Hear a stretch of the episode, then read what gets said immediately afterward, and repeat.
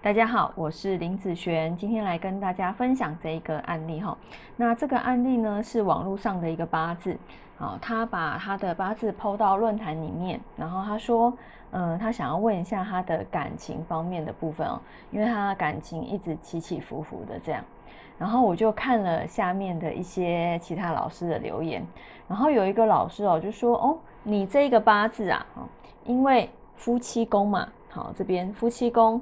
那因为逢冲的关系，然后它的好天干又有一个比劫，好在一个表象的部分，所以呢，他这个八字啊，将来容易离婚，最后的结语就是将来易离婚了哈。然后，呃，我觉得如果我是这个男生，这个男生他今年也才二十七岁哦，那我不知道他有没有。交女朋友或是有没有结婚这样，但是如果他今天是单身的话，好，那呃，他可能会觉得有点害怕，好，因为如果他未来容易离婚，那他现在还要交女朋友吗？那他现在还要谈感情吗？那谈感情未来都会离婚了，那他还要去走这一段不愉快的过程吗？好，所以其实如果你在呃，网络上那种免费问命的，你可以先看一下其他人，好看一下其他人，就是他们楼下有一些老师留言，大部分哦，啊百分之应该说八成啊，好八成以上都会在讲这个八字的缺点是什么，哦都会讲这八字怎样不好不好不好，所以如果你太胆小的话，你会把哦人家讲的话。一直记在心里面，往心里去的人，基本上，呃，你还是不要去问这些会比较好，好，因为你问了最后的答案都不会是你心里所想的，很多都会是这样哦，然后被呃吓到说哦，我这辈子我容易离婚，然后就因为这句话，然后到处去问其他的老师，我的八字是不是真的是这样？真的会这样吗？那我应该怎么办？这个是非常非常多人的一个问题哦。那我的客人有很多都是呃之前被这样讲过，然后过来来问我这样子的部分。好，我们来看看这一个八字。这个八字啊，当然我们是没有在看冲的部分哈。那以这个八字来讲，他是一个丁火日主的人嘛。那他说他的感情的部分，好是要找谁？好找金的部分。所以你看到这个八字的金在这里有金。那这个酉金呢？以这个八字的五行流通来说啊，那它会是一个，啊，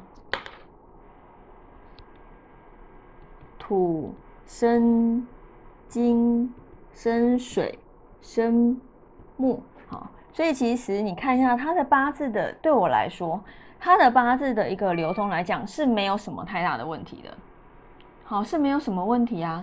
那你说它将来？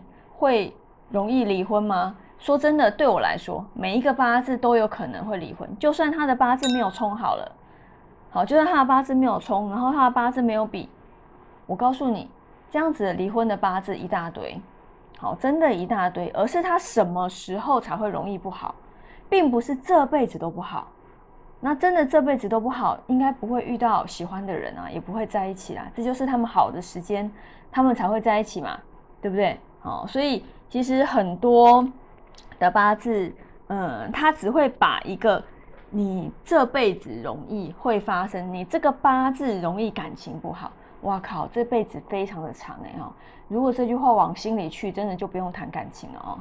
所以而是看他是哪些的流年，好来去跟他讲要去应对，好跟他讲要去应对。那如果以呃财来说，我们再看看这个八字的财会不会很差呢？哈。来，我们来再看看大运的部分。大运的部分啊，天干如果走金的话，是庚金和辛金嘛？好，庚金有一个乙庚和木生火克金，呃，火生土生金，所以这个不行，这个是还可以的。那如果地支呢带生金，好，还有酉金的部分，那如果生金呢，呃，金克木，金。生水，土生金生水，哎，其实这个生金还用得进去啊，对不对？那这个酉金呢？这个酉金是没有什么问题，所以你看哦，以大运来说，他的金啊还不错啊，是不是？他的感情运还蛮漂亮的啊，并没有想象的这么糟糕啊。然后而是要看他就是哪一些流年他容易这方面不好，然后注叫他去注意这方面流年的部分，这样就可以了。哦，那不好的部分度过了，剩下不就是好的时间吗？好，那以上这个影片就分享给大家以及我的学生，我们下次见喽，拜拜。